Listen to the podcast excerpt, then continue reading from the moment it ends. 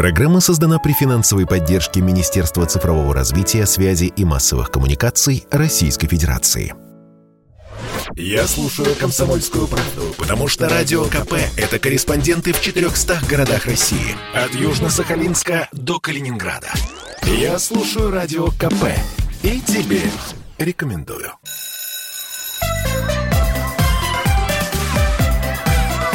Родительский вопрос. На радио «Комсомольская правда». Так, доброе утро. Добрый день, добрый вечер, говорю я вам. Э, это Александр Милкус, Дарья Завгородняя. Нас слушает вся страна, 11 часовых поясов, поэтому такое длинное пространное приветствие. У нас сегодня и обычная, и необычная программа. А, вот у нас на экране в студии видно, как замечательных два человека улыбаются – они довольны, у них хорошее настроение. И вы можете это увидеть, если вы подключитесь к нашему каналу э, «Радио Комсомольская правда» на YouTube, потому что там есть стрим, и вы можете нас посмотреть и студию, и и космическую семью, космическую семью Олега Новицкого и Юлию Новицкую, которая у нас сегодня в гостях. Здравствуйте, дорогие. Здравствуйте, друзья. Доброе утро. А вы нас видите? Да, мы Они нас видят. Поверите, мы вас видим Наконец-то, да. У Отлично. нас удаленное подключение со звездным городком, и э, вот почему, почему вот в родительском вопросе, в родительском вопросе, ни в какой космической передаче, там, э, новостной, а именно вот в родительском вопросе, э, мы пригласили именно в эту программу э, эту семью замечательную, потому что мне хотелось бы, конечно, поговорить про семейные традиции, вообще про то, как все устроено в э, семьях космонавтов. К сожалению, к сожалению, во многих семьях есть замечательные жены, но э, не умеют они рассказать, показать. А Юлия замечательный журналист. После двух полетов Олега у него вышло две книжки дневников, и, наверное, выйдет третья книжка. Поэтому мы можем с ней поговорить вот уже как человек, который популяризирует космонавтику и давно и, и, и замечательным образом. Но первый вопрос все-таки к Олегу. Хотя, хотя сначала давайте мы его поздравим все с 50-летием. Еще октябрь не закончился, днем рождения. 12 октября 12 у Олега октября, был да, день рождения. Спасибо большое. Вот. И Олег его отметил, кстати, на орбите. А как отметили? Расскажите пару слов. Отметили замечательно. Мы когда утром проснулись, я уже обратил внимание, что наш служебный модуль был украшен воздушными шарами, надписями звездой. То есть партнеры, как коллеги, друзья, они стали чуть пораньше, чем обычно, подготовили все это, потом улетели, чтобы сделать этот приз. А дальше там и Петр Дубров, они с Юлей Пересита распечатали много моих фотографий, листов, так наклеили их везде, где хранятся рационы питания, где проходят санитарно-гигиенические э, мероприятия, скажем так. То есть везде, куда не откроешь, или за панельное пространство, или еще где-то, везде смотрел на лицо, и везде были написаны какие-то пожелания. Это было очень приятно. На а русском, на английском, на французском? Э, ну, партнеры писали на английском, а наши ребята на русском, соответственно. Отлично. А, теперь следующий вопрос. Наверное, самый сложный сегодня. Олег, как вам живется, когда у вас рядом э, в семье летописец, который ну, описывает ну, каждое тяжело. ваше Боюсь слово? лишний шаг, чтобы это потом не упало в летописи. А как вы обговариваете, значит, что Юля пишет, что не пишет? Есть какие-то табу? Ну, все-таки какие-то есть, наверное, темы, которые я не хотел бы раскрывать. Вот. Они не критичны абсолютно, но я считаю, об этом говорить не стоит.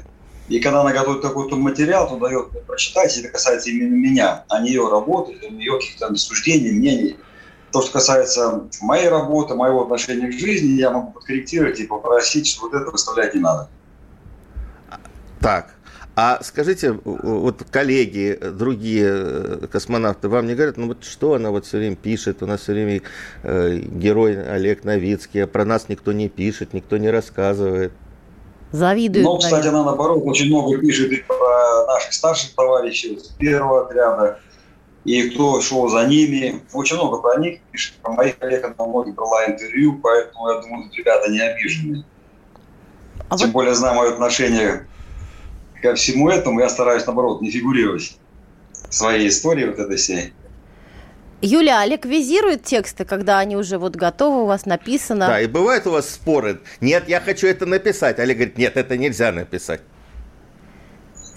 Нет, вы знаете, таких споров не бывает. Текст он какие-то странички мои визирует, я ему, особенно если там есть какие-то технические моменты, я ему отправляю на прочтение. Но вот сейчас в этой командировке, поскольку у него она была очень напряженная, и пристыковка МЛМ, и выходы в открытый космос, я иногда странички отправляла на прочтение не ему, а ребятам из пресс-службы Роскосмоса, чтобы мужа не отвлекать, и они или сами смотрели, или специалистам каким-то показывали. А насчет того, что о чем можно писать, о чем нельзя писать. У нас, допустим, я смеюсь, что у нас есть такая шуточная традиция в семье. Я как журналист аккредитовываюсь на Олеговы комплексные тренировки перед полетом. Официально? А он мне потом...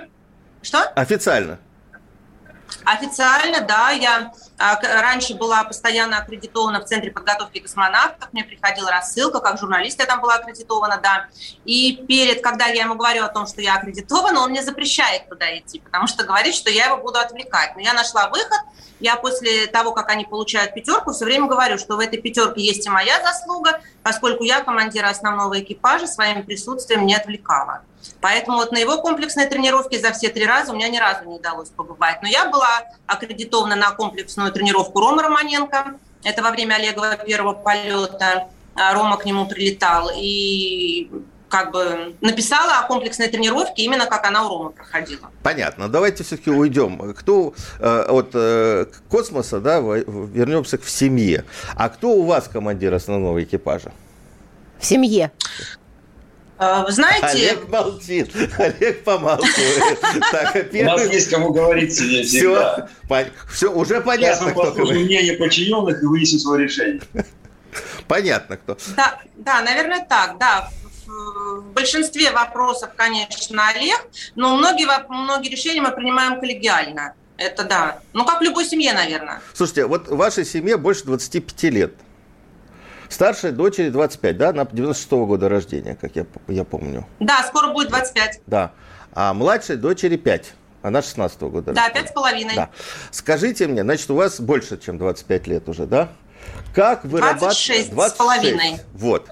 Как у вас вырабатывались э, вот, ну, взаимопонимание, да, вот, потому что Олег, у него сложная работа всегда была, летчиком, потом космонавтом и так далее. Вот у вас был, были какие-то вот просто договоренности, сели когда, когда-то за стол, да, и говорили, вот я занимаюсь этим, отвечаю за это в семье, ты за это, или это каким-то естественным образом произошло? Может, это большая любовь, Саш? Так почему так может? Это, это и есть большая любовь. Но все равно надо договариваться. Вот в семье надо договариваться. Вот я уверен. Вот. Однозначно надо договариваться, однозначно. Но у нас еще, знаете, как получается, когда муж в командировке, то тут хочешь не хочешь, а все обязанности как бы ну, на меня переходят в какой-то мере, да. Э, как, знаете, есть такая поговорка «я и лошадь, я и бык, я и баба, и мужик», да. И мне очень понравилась фраза, которую сказал Гриша Путь-Сверчков перед приземлением папы, Ольга мне, жена его, рассказала. Грише было, по-моему, два с половиной года, около трех. И Гриша, он это, я поясню, говорит... Это для слушателей, это, это сын космонавта э, Куцверчкова, Сергея, да, по-моему, который вернулся Да, да, да, младший сын Сергея да. Куцверчкова.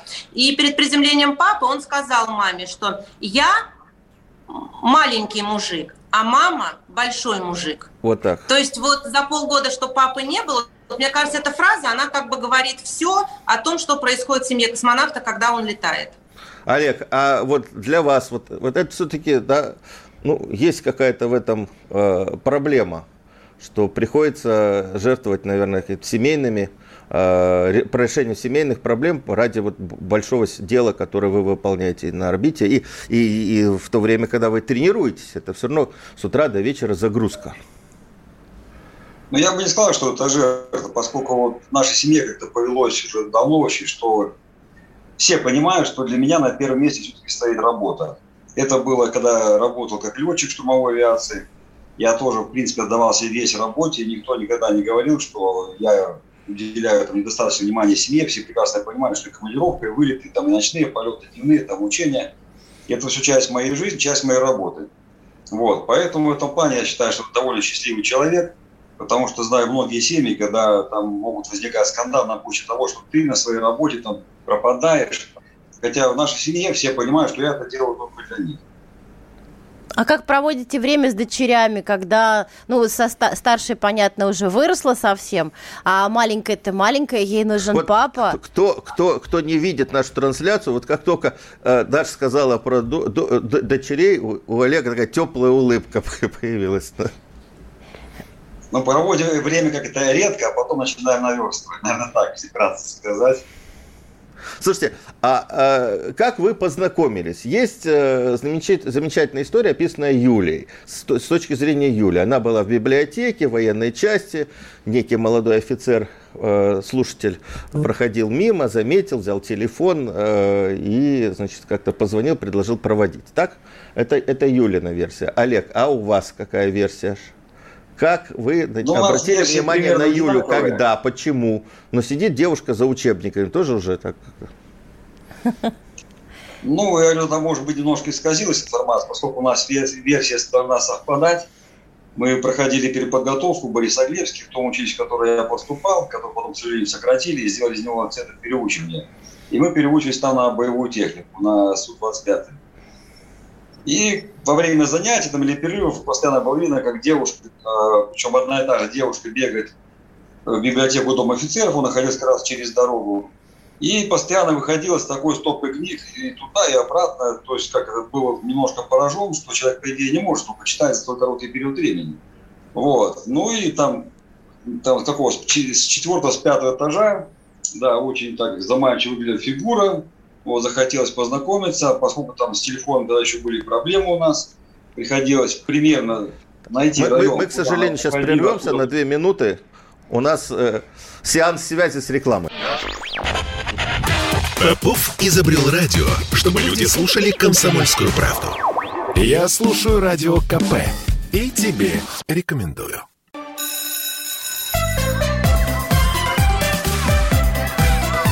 Родительский вопрос. На радио «Комсомольская правда».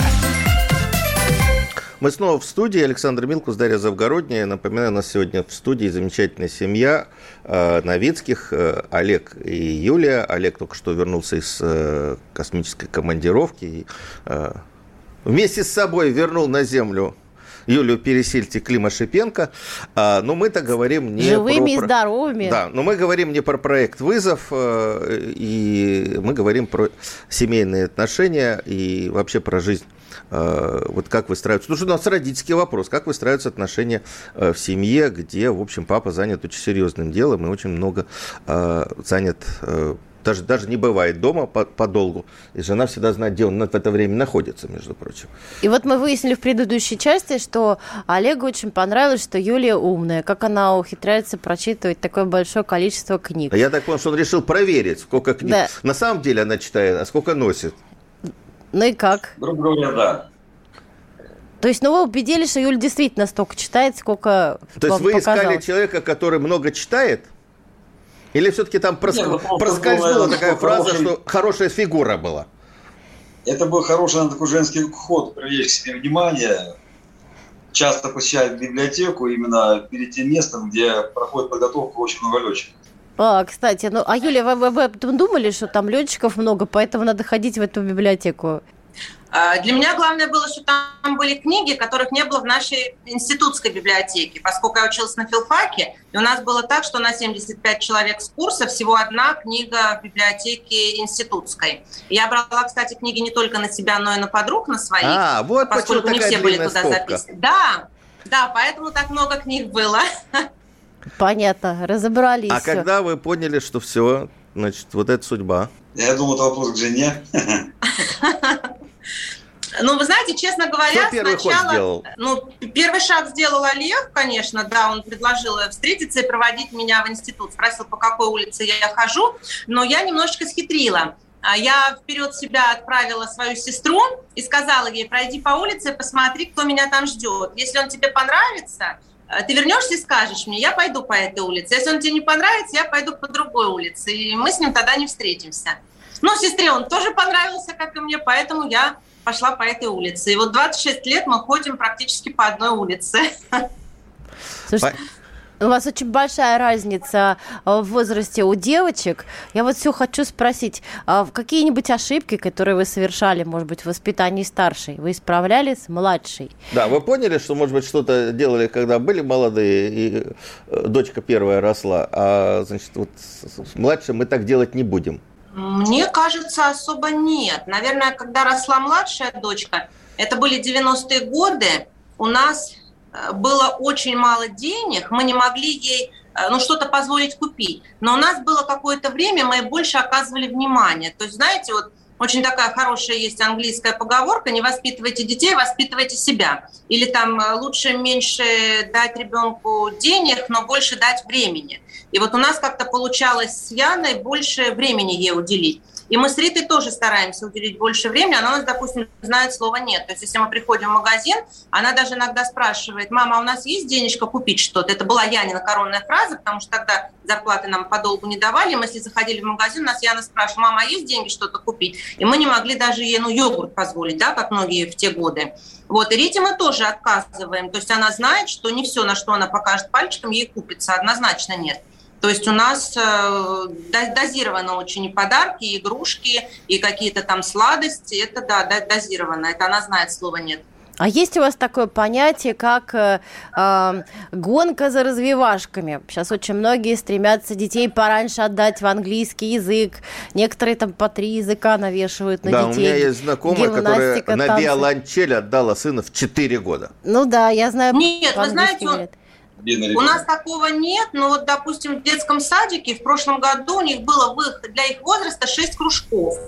Это именно садиковские такие кружки, простенькие. Она у нас ходила на все эти кружки, просто чтобы сбросить там свою энергию. То есть это обычный детский кружок какой-то, в конце года у них там, если это театральный кружок, то какое-то представление было, и она там в каком-то костюмчике мышки, по-моему, два каких-то слова сказала. Да, это была ее первая роль они ходят на английский язык в садике, ну, какие-то слова они там выучили. То есть это не какая-то гонка, что куда-то потом вот после садика бежать, бежать, у нас все распланировано. Нет, у нее есть детство, она дома смотрит мультики. Кстати, мультики она у нас очень любит смотреть развивающие. Она, допустим, по мультикам сама выучила планеты Солнечной системы, она их знает. Она выучила какие-то машины. Она с папой, мне кажется, лучше, чем я, на равных практически разговаривает о машинах. То есть там про лобовое стекло, про бампер, еще про что-то, то, что я вообще не знаю. А у вас дома есть глобус? Глобус, чтобы вот ребенок знал, где Америка, где Австралия? Нет, вы знаете, глобуса у нас нету пока. Потому что я тут обна... обнаружила, что моя крестница не знает, где Южная Америка и где Австралия. Я срочно хочу купить глобусы и ну, ищу... Глобусу, и ищу... А, ну да. А вот, я... а вот а, а, девочка понимает, Сколько что... Сколько лет, Олег спрашивает? А, а, восемь. Восемь. Нет, почти, а, почти ну, восемь. Еще нет восемь. Вот. А, а Рита понимает, что папа в космос летает, что он видит Землю из космоса. Это потрясающее вообще. Ну, вы знаете, понимает. И когда вот у папы были выходы в открытый космос, она вместе со мной смотрела. Конечно, не все там 7 с чем-то часов выхода, около 8, но она тоже смотрела, она знает, она смотрит фотографии, она смотрит видео. Но по телефону она с папой не очень разговаривала, она еще не, совсем понимает. Ей надо, мне кажется, вообще не тактильные какие-то ощущения. Вот он сейчас прилетел, она садится к нему на коленочки, обнимает его, прижимается к нему. Ей вот такое общение надо. Она играет с ним, она постоянно дотрагивается до него, она какие-то игрушки ему передает. То есть ей вот такое общение надо. А по телефону она не совсем понимает это общение. Она могла даже иногда сказать так, я говорю, пойдем с папой разговаривать. Она говорит, мам, ты знаешь, я сейчас занята, передавай от меня привет, я потом подойду. То есть она вот какой-то рисунок ему в это время раскрашивает, и говорит, я дораскрашиваю, потом подойду. Она ему очень много рисунков рисовала, мы постоянно их фотографировали, ему в космос отправляли, и дом рисовала, и космическую ракету рисовала, где находятся папа, Петр и Марк. Она их всех тоже там рисовала. Ну, да, там э, экипаж Олега, когда стартовали Марк Ван Дехайда, э, Ван, Марк Ван Дехай э, НАСА, Петр Дубуров и Олег Новицкий. Это я просто слушателям поясняю. Да, э, у нас прямой эфир 8 800 200 ровно 9702. Можете нам позвонить, задать вопрос Олегу и Юле. И 8 967 200 ровно 9702. Это телефон WhatsApp, Viber, SMS, в общем, Telegram. Можете нам писать что-то, какие-то вещи. Олег, а скажите мне, пожалуйста, вот как вообще на орбите строится ваш вот день, вот расписание. Юля говорила, что в этом расписании у вас обычно утром за завтраком звонок домой. Да, так и есть. Это небольшой тот период времени, когда я могу свободно позвонить, вот, не поджимая свое расписание рабочее, поскольку у нас накануне приходит так называемая форма 24, которой расписаны все наши работы на следующий день. Вот от подъема, от 6 часов утра и до отбоя до полдесятого вечера. Но вы живете на станции пока... не по московскому же времени. Нет, по Гринвичу. Ну, там разница в 3 часа всего, поэтому довольно удобно. То есть, когда у нас подъем, дома уже 9 часов, уже ребенок в садик отведен, все накормлены, и у жены есть свободное время, и, соответственно, у меня есть, пока я могу завтракать, я вот этот период времени, до минут 40 спокойно могу общаться с семьей. А что вы каждый день говорили-то на орбите? Ну, это, наверное, как любого военного, что день. произошло, что случилось, кто куда ушел, как кто вставал, кто там капризничал, не капризничал, что случилось в доме, сломалось, отремонтировалось. Полная справка. Понятно. А э, вот дальше, дальше как строится, вот, ну, обычно рабочий день по графику. Я не спрашиваю те последние дни, когда у вас э, были еще киношники на орбите, там уже у вас полный кавардак, наверное, был. Нет, было нормально, все под присмотром. Ну, а так рабочий день, говорю, согласно формуле 24, мы знаем все работы, эксперименты, какие-то ремонты, восстановительные мероприятия по станции, физкультура. Это все расписано по часам, по минутам на целый день. В этом плане работа очень легко и очень быстро проходит время на станции, на самом деле. То есть ты встал, посмотрел расписание и начал работать. Все. Вы же Больше там думать не надо. Вы же выходили в открытый космос. Скафандр весит что-то такое 100 килограммов, насколько я помню. Вот как это все происходит? 112. Как вы... 112. Как вы себя чувствуете вот там, в открытом космосе? Я не представляю себя, как в космосе чувствовать, а в открытом это вообще. Вот как, как это вот по, ну, по физическим ощущениям? Тяжело это, легко? Ну, естественно, работа очень тяжелая, потому что скафандр все-таки избыточное давление – для того, ну, для обеспечения жизнедеятельности космонавта, да, он тяжелый, но ты вес его не чувствуешь, ты чувствуешь ее инерцию. Если начинаешь перемещаться, ты должен сначала сдвинуть скафандр вместе, э, с места вместе с собой, потом остановить движение. Соответственно, это все на руках, и очень нужно внимательно работать со страховочными фалами, потому что ты только двумя фалами крепишься к станции. Это закон выхода, чтобы минимум две точки фиксации должны быть. Или, допустим, рука и фал, или два фала, когда руки заняты. Ну и ощущение, конечно, самое замечательное. Вот этот адреналин, такое счастье и того, что находишься в открытом космосе, он очень сильно тебя будоражит, поэтому нужно очень внимательно работать. И в, одно же, в то же время, как это счастье, что ты вышел, и понимаешь, что работу никто не отменял. Нет времени любоваться этой красотой, на огромной скорости это все понимаешь, работаешь, руки встают, но ты, как я считаю, абсолютно счастлив в этот момент, потому что, к сожалению, не у каждого космонавта получается даже сделать выход в течение своей карьеры. Так, мы еще сделаем перерыв на новости. Я напоминаю, у нас э, космонавт Олег Новицкий, герой России, Юлия э, Новицкая, автор книжек и жена, автор книжек «Дневник космонавта». Э, через после новостей вернемся. Я предпочитаю правду, правду, а не слухи. Поэтому я слушаю Радио КП. И тебе рекомендую.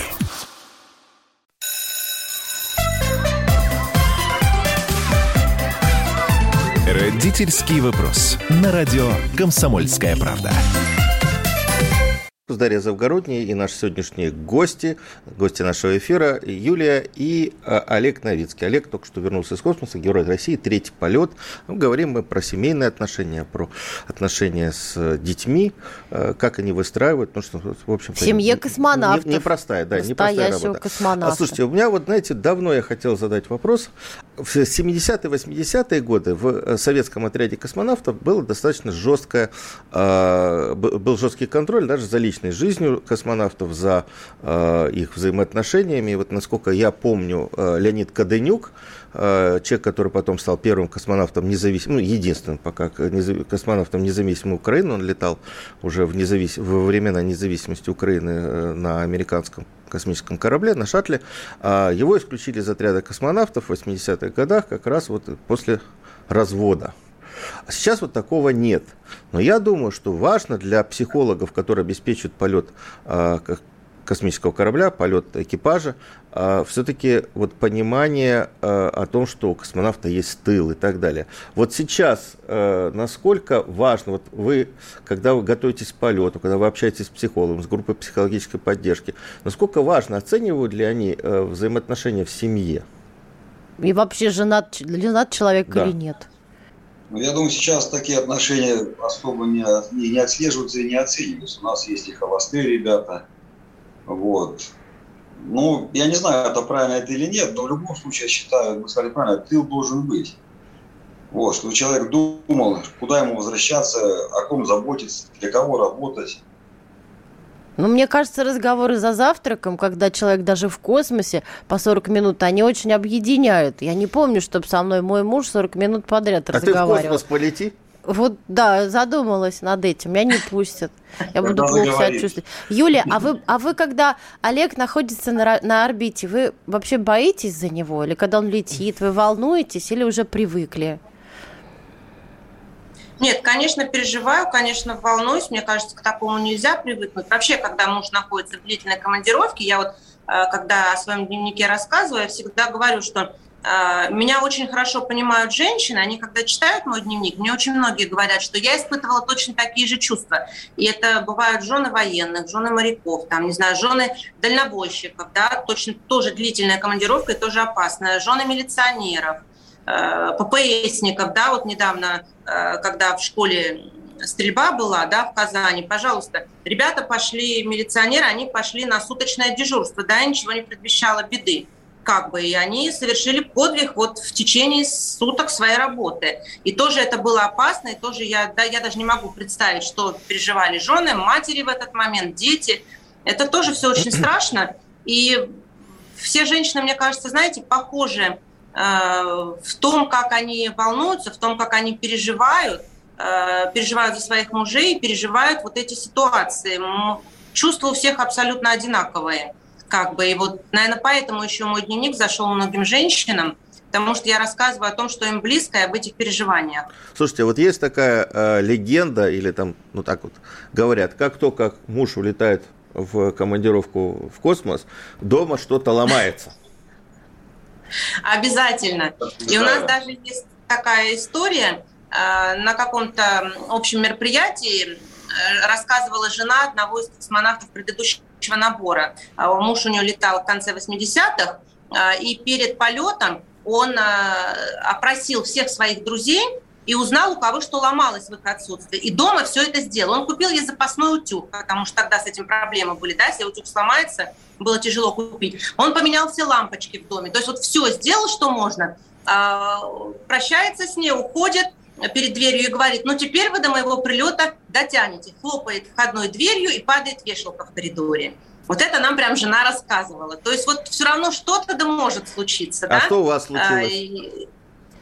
Слушайте, у нас чего только не случалось. У нас, когда муж уезжает в командировку и э, воду прорывало, и компьютер мой ломался, и там диван ломался, и со светом проблемы были. То есть это знаете, как говорят, домовенок, наверное, чувствует, когда хозяин уезжает из дома. у нас постоянно что-то такое происходит. А какие? Олег, а, если, сейчас, а если вот, вот, это, вот такие вот проблемы возникают, когда вы на земле, а вы это сами чините? Как у вас с там, умением? Кому компьютер починить, Нет, диван починить? у меня все хорошо. Так. Да, я сам родом из маленького белорусского города. Я всю жизнь, как старший ребенок, помогал родителям по хозяйству. Я знаю, что там кормить животных, не знаю, там, свиней, коров, как там где убирать, пилить, строгать. Даже вот уже будучи летчиком, поскольку денег не было и надо было там строить гараж, я научился варить, меня друг научил, я сейчас спокойно варю, металл, то есть не чураюсь никакой работы. Но считаю, если в тех вопросах, где я слаб в знаниях или навыках, то, естественно, лучше позвать специалиста, чтобы не напортачить. Но опять же, всегда стараюсь находиться где-то рядом, чтобы посмотреть, как человек работает, чтобы в следующий раз такую работу выполнить самому. А, вот сейчас, вот, а сейчас вы вернулись домой. Но у вас еще, я так понимаю, что режим обсервации, вы еще проходите э, какие-то эксперименты и обследования врачей, да, но у вас, в общем, довольно долго проводите время дома. А сейчас что-то вот после приземления вам уже приходилось налаживать дома, чинить? Ну, чинить, наверное, нет. Но вот буквально перед нашей встречей я уже пошел в гараж, начал наводить там порядок, потому что там все не по-моему теперь. Вот, я должен, ага. гараже должен быть абсолютно порядок. Сейчас я буду заниматься газонокосилкой, ее надо готовить к зимовке. Нужно сложить дрова для бани, которые были зимой отсутствуют, пока, скажем так, не позволяет еще здоровье. Вот еще внутренние мышцы, эти поздние, они слабые, поэтому нагружать их не стоит. Это сделаю попозже. То есть работы мне здесь хватает. А сколько времени занимает реабилитация вообще? Такой дилетантский вопрос. После, после полета. Ну, как говорят врачи, что в принципе, если очень грубо подойти, сколько человек летал, столько он будет восстанавливаться до предполетного состояния. Сейчас а. я чувствую себя хорошо, но, допустим, я не могу как я могу чисто физически, допустим, подтягиваться, но это уже опасно, потому что внутренние мышцы еще слабые. Я могу себе, ну, нанести какую-то травму, поэтому это не делаю. Какие-то мышцы сохранились, допустим, бицепс, трицепс, мы их нагружали в процессе полета. Внутренние мышцы, которые держат позу человека, они очень ослаблены сейчас. Скажите, пожалуйста, вот э, между полетами вы еще закончили Российскую Академию Народного Хозяйства и Государственной Службы. У вас есть летное образование, вы много учились в отряде космонавтов, да? Зачем вам еще по, по направлению, да, муниципальное государственное управление? Да, все верно. Ну, я считаю, что придет когда-то момент, когда я по состоянию здоровья не смогу выполнять полеты в космос. Э, как боевой летчик, соответственно, тоже я уже ушел от этой своей любимой тоже работы и я считаю, что каждый человек, тем более мужчина, если он еще может приложить силы и принести пользу стране в каком-то любом другом направлении, то я себе сделал такой маленький запас знаний, и если необходимо будет, то я могу спокойно перейти на другую работу, принести пользу стране, людям, своей земле, почему нет? Слушайте, ну вот э, мы вас поздравляем, 50 лет, ну не надоело учиться? Может, уже пора кого-то... Да нет, я считаю, что это всего лишь 50 лет. в принципе, я как-то говорю дома, что это не дошел до полного расцвета сил. А как у вас вообще возникла идея э, родить вторую дочь после, через 20 лет после первой? Ну, вроде уже взрослые люди, ну ладно учиться, но ребенка-то еще одного ну, можно поднимать. Можно уже внуков ждать. Да, легче ну, внуков даже. Давайте супруги зададим, это пускай она отвечает.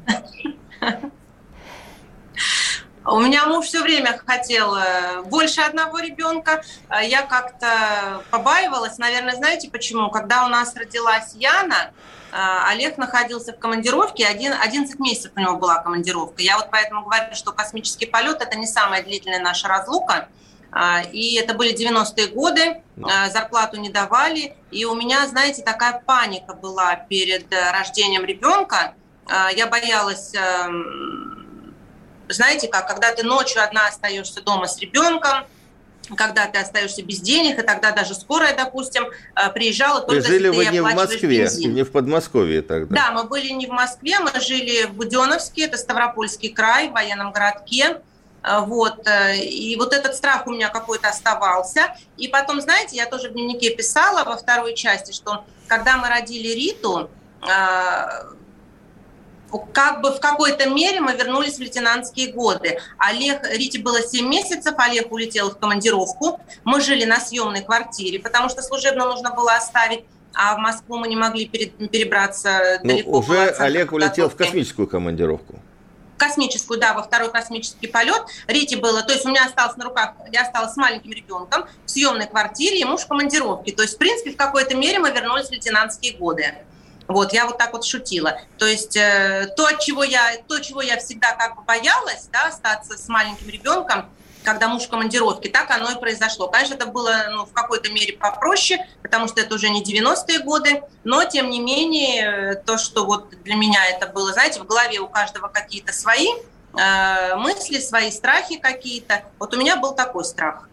А вам кто-то, вам кто-то помогал все-таки с маленькой одной? Ну, по выходным иногда приезжала Яна, не каждые выходные, но старалась каждые выходные. Она у нас училась в Москве, вот она на выходных приезжала, а так нет. У нас как бы бабушки все далеко были, э, и мы привыкли, мы Яну растили сами, и Риту сами. А, иногда приезжала моя сестра, она живет рядом, но она работала в Москве, и иногда по выходным только могла приехать, тоже довольно редко. То есть, в принципе, мы как-то с Олегом привыкли, что мы сами. Единственное, когда Яна бывает свободна, вот Яна может мне помочь. Да, старшая дочь... Но мы стараемся особо не нагружать. Старшая дочь – это великое дело. Мы да. опять прервемся буквально на две минуты. У нас вот, такая вот такое вот расписание, реклама. А, Олег Новецкий, Юлия э, Новецкая в эфире. Слухами земля полнится. А на радио КП только проверенная информация. Я слушаю «Комсомольскую правду» и тебе рекомендую.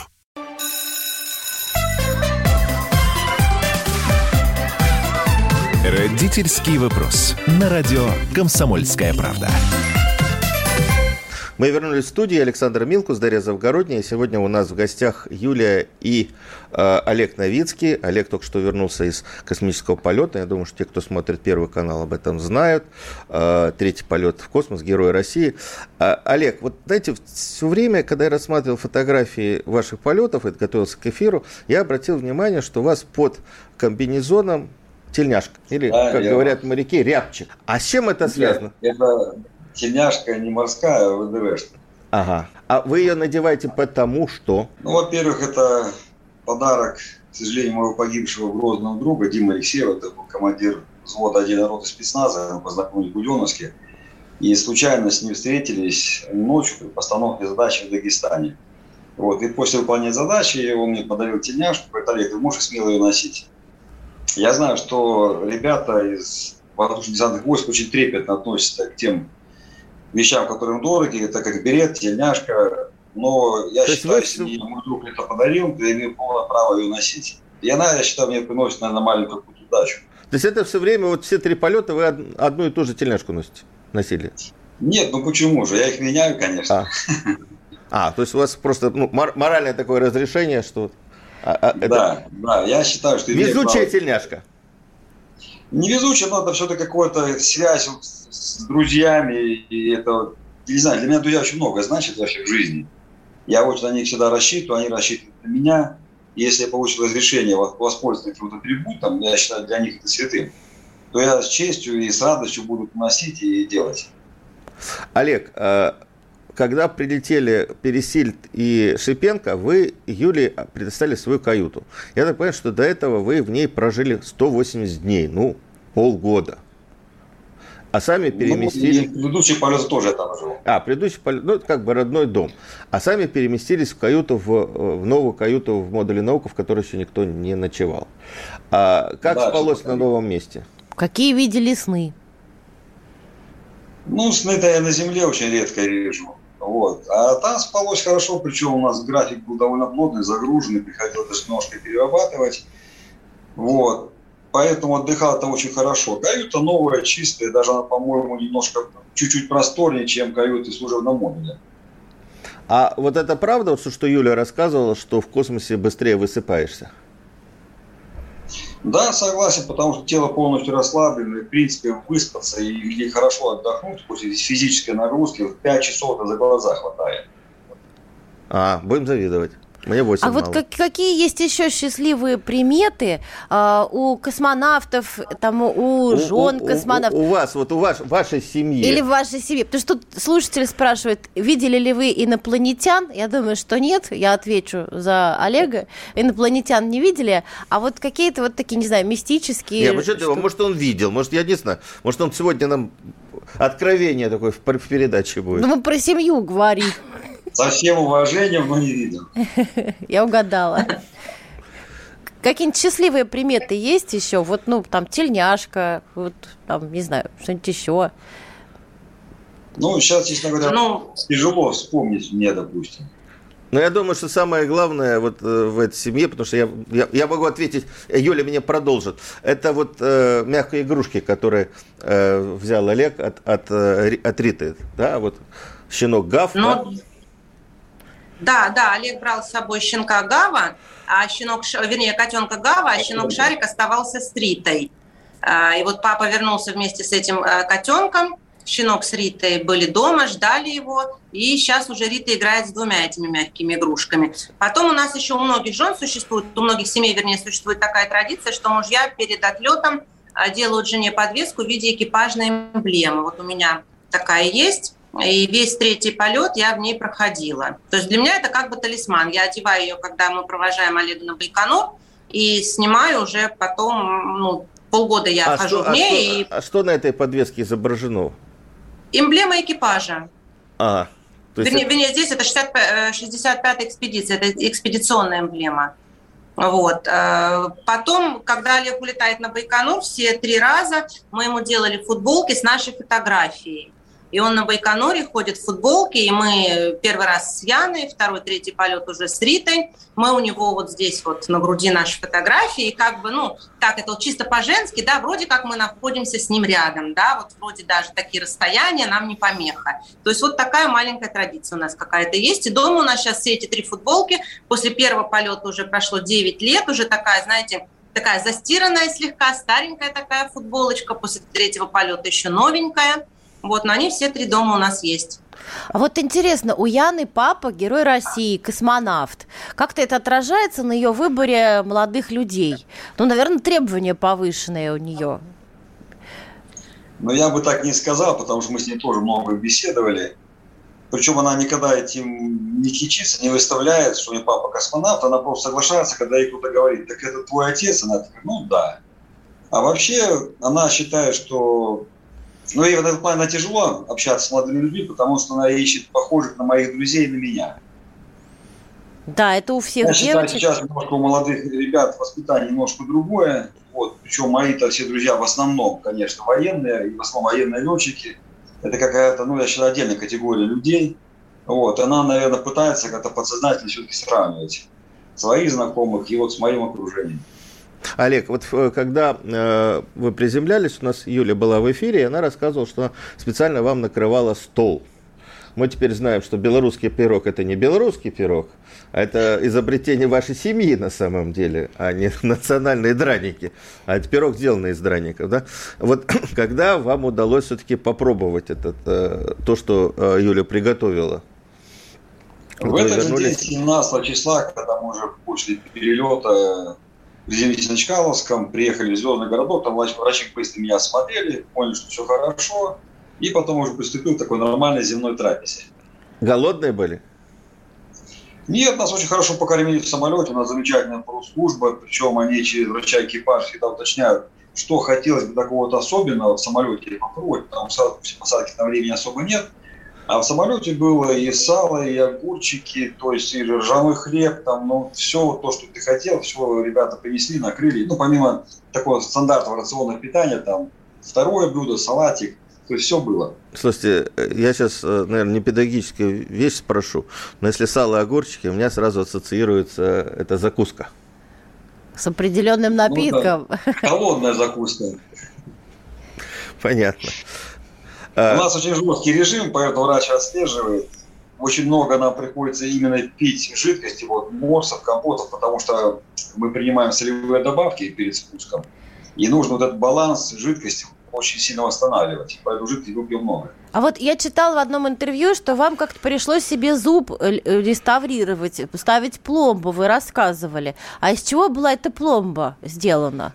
Вам да. инструкции ну, дали? Очень много современных материалов который позволяет установить временную пользу даже не профессионал. То есть у нас все равно есть какие-то первоначальные навыки работы с таким материалом, мы проходим подготовку.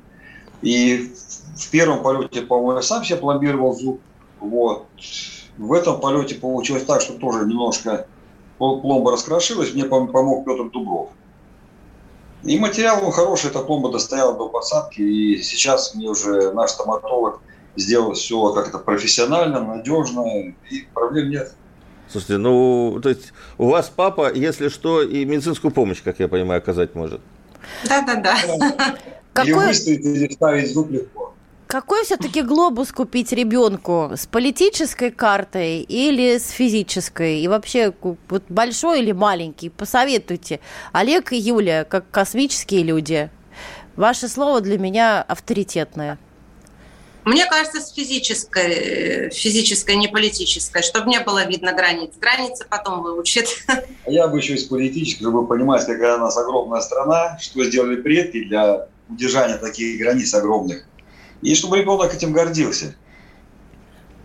А, у нас уже сейчас несколько последних минут. Я процитирую одно из интервью Юли, э, где она рассказывает, что во время дистанта, когда вы готовились к этому полету, все-таки больше удалось быть дома, и вы даже построили скульптуру аиста в гнезде. Э, это, это что за... Что, что это такое? Ну, не скульптуру, аиста мы купили, просто нужно было срезать вишню, она старая, начала болеть.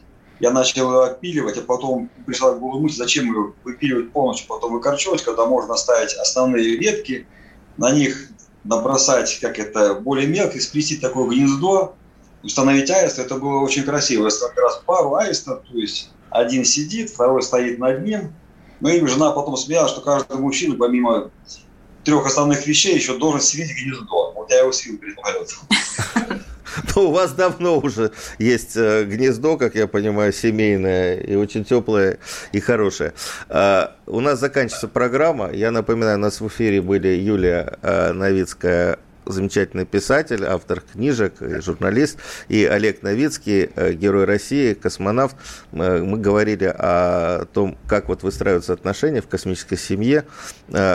Олег, вот есть какие-то вот, вот, вот буквально последние там 20-30 секунд, что бы вы посоветовали молодым семьям сейчас с, с опытом ваших вот 25 лет жизни вместе? Ну, молодым семьям, естественно, что касается отношений, это прежде всего наверное, взаимоуважение и принятие позиции друг друга.